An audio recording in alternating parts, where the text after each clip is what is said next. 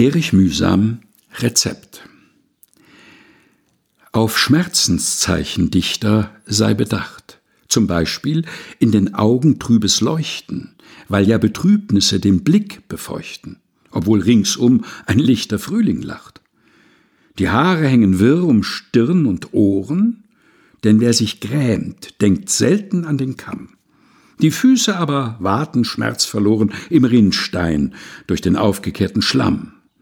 Die Finger, hm, selbstverständlich schwarz umrändert, sie ballen sich in herber Qual zur Faust. Kein Sinn verrät, was um mich saust und braust, und wer etwan des gleichen Weges schlendert. So dicht ich mich, dann tupfe ich auf das Bild, hier Sehnsuchtsschatten und da Liebeslicht, und meine Seele stimmt sich wieder mild, denn wohlgefügt ist dieses Schmerzgedicht. Erich Mühsam Rezept.